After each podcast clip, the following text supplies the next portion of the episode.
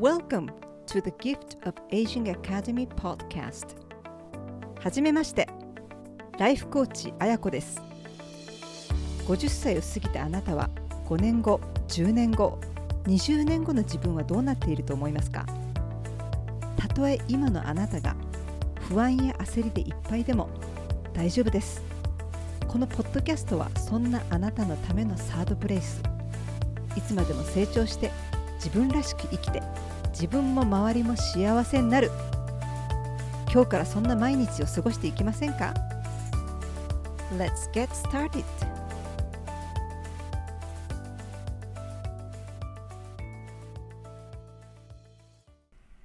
リスナーの皆さん、こんにちは。ギフト・オブ・エイジング・アカデミー・ポッドキャストの第20回目の配信。本日はなんと2024年の元旦です。改めまして、明けましておめでとうございます。本年もどうぞよろしくお願いいたします。リスナーの皆さんは先週どんな1週間をお過ごしでしたでしょうか？年末はゆっくり過ごせましたか？大晦日には除夜の鐘聞きましたか？私は小学生の頃から毎年恒例の行事もちろんやらなかった年もあるんですけど除夜の鐘ゴーンゴーンという音を聞いて今年もいい一年だったなとしんみりと振り返った後に12時10秒ぐらい前からカウントダウンを始めて54321ジャンプと大声を出してジャンプしております。小学生の頃に年が変わる瞬間重力に逆らって宙に浮いている私は自由だ自由人だという思いで始めたジャンプなんですけど一緒にやっていた兄はとっくの昔にこの習慣をやめてるとは思いますけど私は未だに40年続けております。このエピソードの収録は除夜の鐘が鳴る前に撮っていますので、まあ、もちろん今年もジャンプしているんじゃないかな。いやジャンプじゃなくて leap ですね。 leap しているんじゃないかなと思います。前々回のエピソードでもお話ししましたけど勢いよくその場で飛び上がるのがジャンプですけど leap。英語の LEAP っていうのは大きく飛び上がって何かを飛び越えていく。今の自分を超えていく。成長していく。今まで見たことがなかった世界に飛び込んでいくぞという思いが10代や20代30代40代いやもうその頃よりもこの50代になった時の方が強くなっております。新年早々メラメラと心の炎が燃え始めている暑苦しいコーチ綾子です。はい。では早速本日のテーマ。2024年あなたのブレイクスルーを起こしていこうをスタートさせていただきます。ブレイクスルーとはウェブリオによると困難な状況や問題を突破し新たな進歩や発見を達成することを指したりまたは新たな視点やアプローチによって従来の問題解決法では解決できなかった問題を解決したり新たな可能性を開拓したりすることを示すとありますけど、まあ、つまり大きく飛躍すること。ひらめきの瞬間っていうかああそういうことだったんだといった気づきを得たことによって迷いや疑念がなくなって行動を起こしていく。そして新たな道を自分で切り開いていくことなのではないかなと思っています。ブレイクスルーとは誰かに何かをしてもらって自分が変わっていくっていうものではないんですよね。自分で気づきを得て頭と心の中の霧が晴れるからこそもう自分を抑え込んだり枷をかけたりするのではなくてそれまで背負ってきた心の重りを下ろせると。そしてよしやっていこうと自分にゴーサインが出て行動を起こしてそこから自分だけにしか見ることのできない景色を描いていくということですね。たびたびこのポッドキャストで登場するジェームズ・ウェドモアさんがおっしゃってたんですけどある時点ではありえないそんなの無理だと思ってたことを経験したり達成することがブレイクスルーだとまさにそういうことなんだなと思いますここまで私の話を聞いてリスナーさん今年2024年をブレイクスルーの1年にしたくなりませんでしょうか？でもその前にリスナーさんは昨年末一日でもほっと一息入れてこの1年よくやったと自分自身に感謝したりスローダウンをすることを楽しんで1年を振り返って味わってみたでしょうか？この作業侮るなかれなんですね。つい1年の終わりが近づくと来年こそはと新しい目標設定をすぐに立てたくなるんですねでもその前にこの1年が自分にとってどんな1年だったのかどんなふうにこの1年そして自分自身を捉えていたのかというのをまずは知っておいた方がいいんですね。で良いことがあったとしても嫌なことがあったとしてもなんとなくいい年だったな嫌なことがあったなって終わらすんではなくてそうするとねやっぱりなんとなくなんですけどなんとなく肩の荷が重いなどんどん重くなっていくな抱えてるものが年々増えていくなっていうことになってしまうのであこんな失敗しちゃったなと具体的に思い出すことで今はもう不要になった考えとか気持ちを手放すことができるんですね。年末の大掃除と同じで新たなことを始めるには一個一個捨てていく手放していくといいんですね。でその後ですね気持ちにスペースができた後で新たな新たな年を一歩一歩歩んでいく進んでいく。そして今年の目標を立てて具体的な計画をしていくっていう順番がベストなんです。でそして目標を立てる時にこれは大きな目標と小さな目標を持つといいんですね。で大きな目標っていうのは自分がどこに向かっていくかとかどんなふうに生きていきたいかとか漠然としたものでいいので描いてみるっていうことですね毎日笑って過ごしたいなとか成長したいなとか誰かの役に立てればいいな、まあ、こんな感じですね。で小さな目標っていうのは大きな目標を日々の行動に具体的に落とし込んでいくことですね。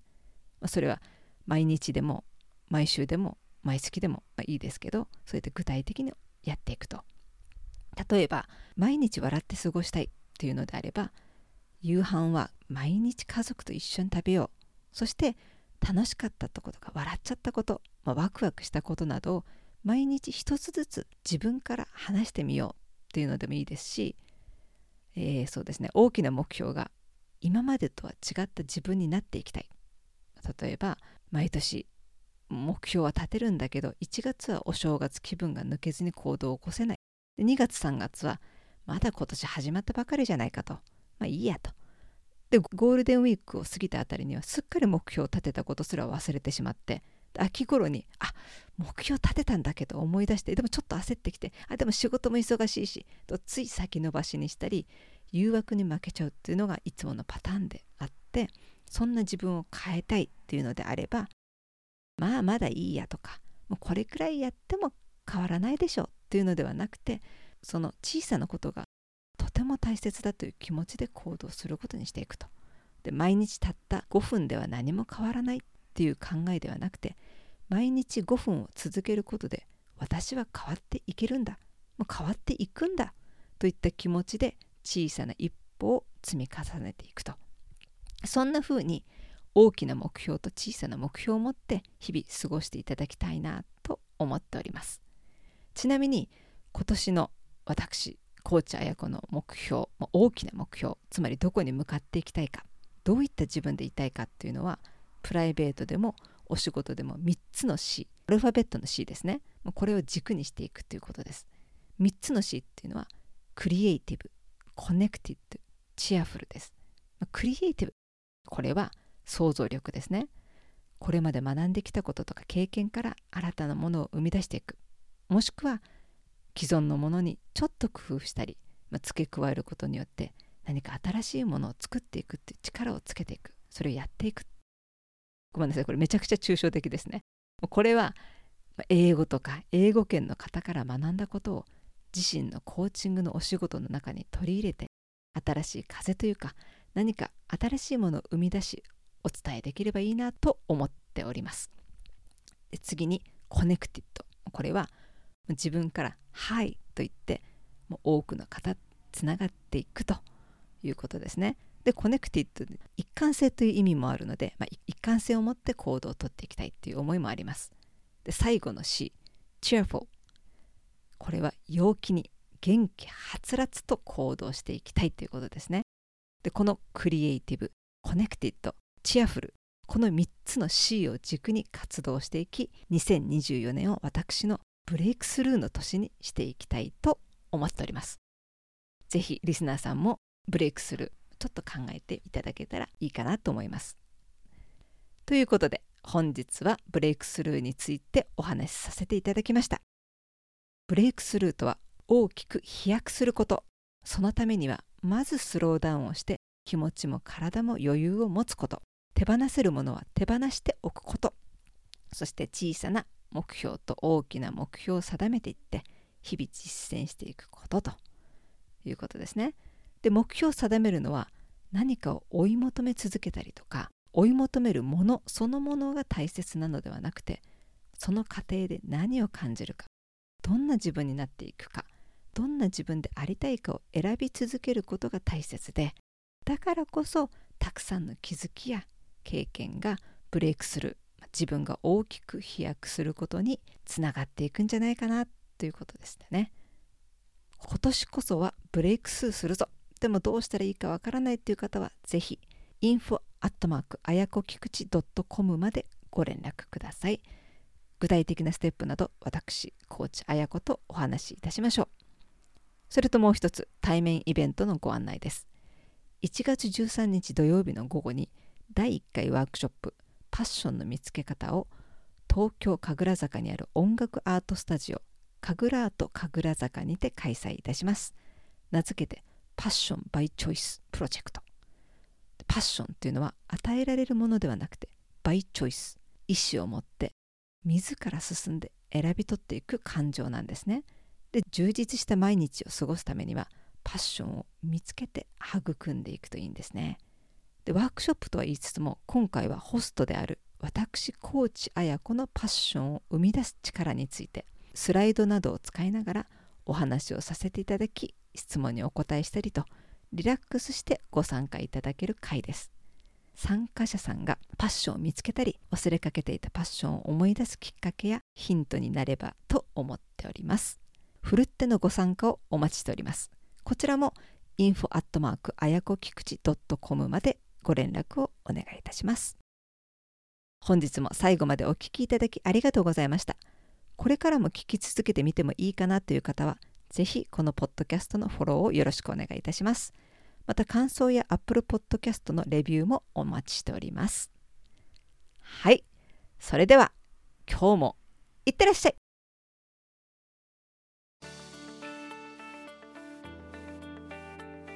当エピソードに関するご感想、ご意見、ご質問、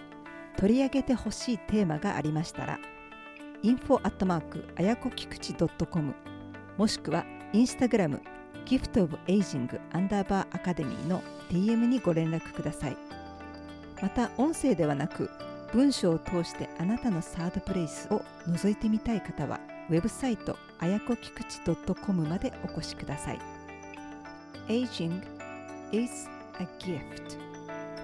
年齢を重ねることは自分自身に贈り物を与えて受け取ることでもあります。あなたは未来の自分にどんな贈り物をしていくのでしょうか？See you next time!